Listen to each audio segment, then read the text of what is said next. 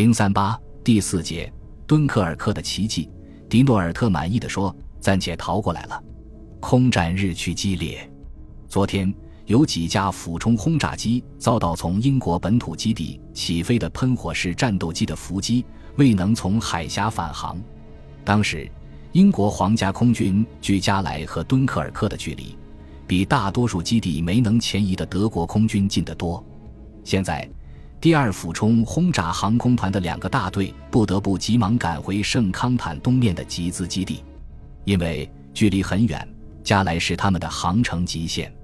五月二十五日，也就是希特勒命令装甲部队停止进攻，让空军歼灭敌人的第二天，冯·里希特霍芬战术航空军的其他航空团都没有攻击敦刻尔克。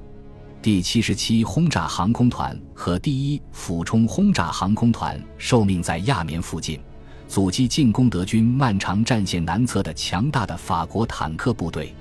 住在格拉夫舍恩伯斯的第七十七俯冲轰炸航空团，受命前往攻击正在炮击德军圣康坦补给机场的敌军炮兵阵地。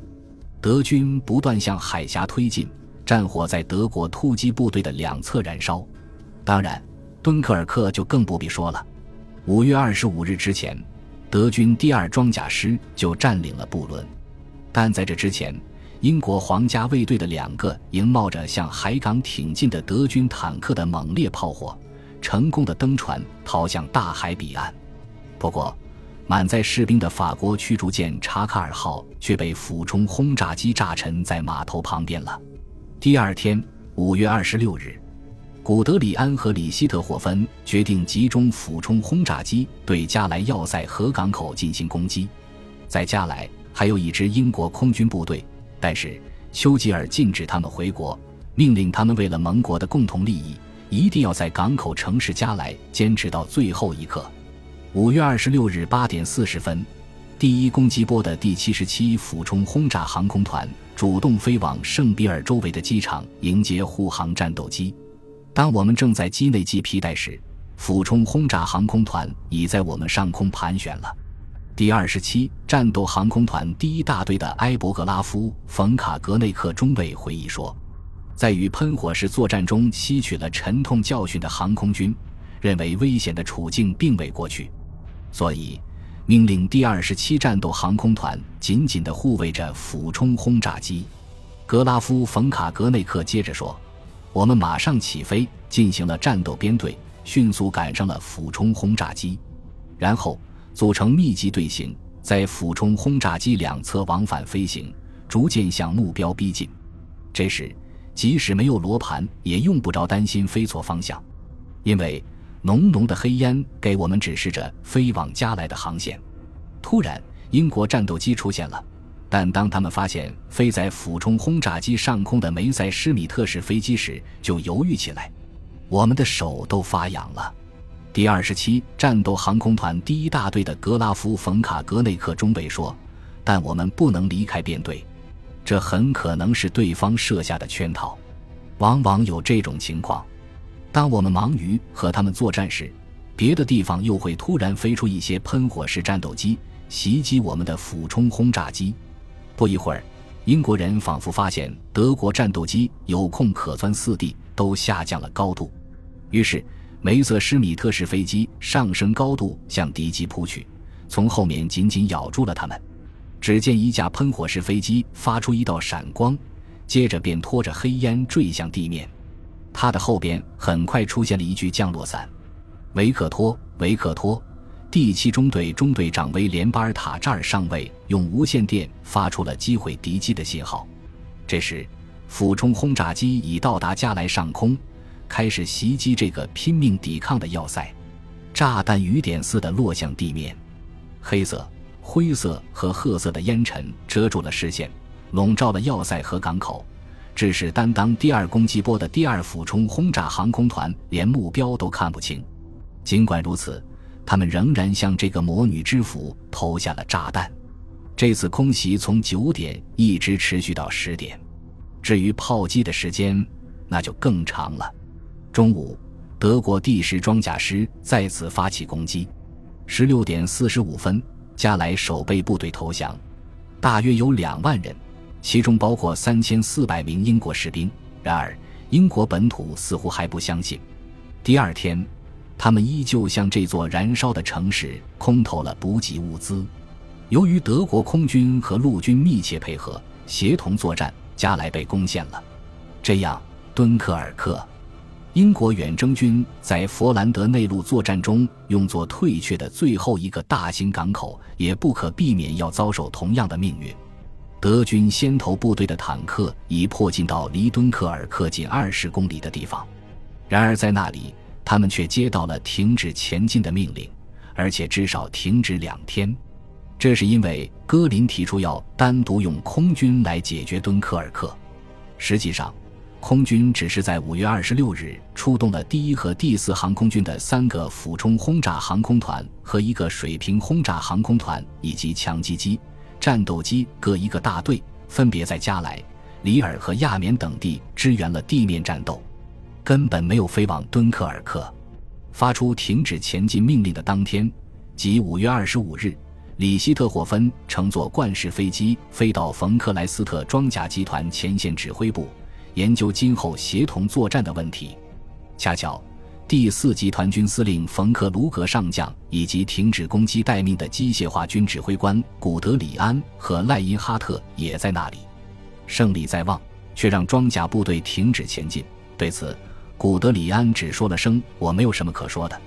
那么，里希特霍芬第四集团军司令问道：“从空中能拿下敦刻尔克吗，阁下？”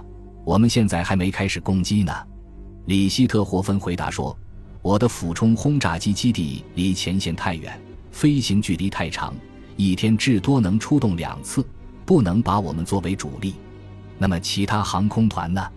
其他团的基地离前线就更远了，大部分都要从国内或荷兰的机场起飞。即使对 He 幺幺幺和朱八八式飞机来说，那也是他们航程的最大极限。”克卢格摇了摇头说：“那么，我们不应渡过运河，免得给空军找麻烦。现在，我们的装甲兵都精疲力竭了，可是你们目前的攻击却仅仅像蚊子叮了他们一口似的。的确是这样。”赖因哈特将军插进来说：“敌人逃向暂时太平的敦刻尔克这个陆地桥梁，企图从那里逃出我军的包围圈，乘船逃走。要想阻止他们，非有强大的攻势不可。”现在正是发动这种强大攻势的时候，可是第四集团军却被接二连三的命令弄得不能行动了。陆军总司令布劳希奇上将和总参谋长哈尔德为此事催促希特勒，希特勒却毫不理会。在这种情况下，就连好争论的里希特霍芬少将也无法对他的俯冲轰炸机给予高度的评价了。他一回到设在普罗瓦基幼儿园里的前线指挥部。就给空军总参谋长耶顺内克挂了电话。他说：“应当马上让装甲部队出击，否则英军就要逃跑了。”实际上，谁都不相信，光靠我们空军就能把敌人压垮。不，耶顺内克对他的朋友里希特霍芬回答说：“铁汉子就相信。”铁汉子指的是戈林。另外，耶顺内克还说了一件奇怪的事，其实。这是总统不想让英军败得太惨。里希特霍芬感到自己好像听错了，连忙反问道：“不是说我们要打进去吗？”“当然喽，而且要用全部兵力。”说来可笑，总统有意对英国高抬贵手，只不过是个传说而已。实际上，德国空军进行了坚决的、全力以赴的攻击，尽管将军们沉默不语。戈林却相信几天之内就会取得很大的胜利。一九四零年五月二十六日下午，几乎在加莱守备部队投降的同时，连续发生了几起事件。这些事件是：一，在佛兰德战线的几个战区，英军放弃了阵地，公然开始向海峡沿岸撤退；二，希特勒和冯隆德施泰特 A 集团军群总司令解除了停止前进的命令。装甲师经过两天半的休整之后，于第二天早上重新集结待命。三，空军宣布了敦刻尔克为最后的主攻目标，决定于二十七日，首先由两个航空团第二、三航空团对市区和港口实施大规模轰炸。四十八点五十七分，英国皇家海军司令部接到一份简短命令，进行发电机作战，将英军从欧洲大陆救出。不久，英国去海峡的大船队出发了，它主要是由小型舰艇组成，其中有驱逐舰、鱼雷艇、渔船、拖船以及无数艘私人游艇和汽艇。巴特拉姆拉姆齐海军中将在多佛尔指挥这次作战。他估计德军占领敦刻尔克至少要用两天时间。他希望在这段时间内能用自己的文字舰队救出四万五千人。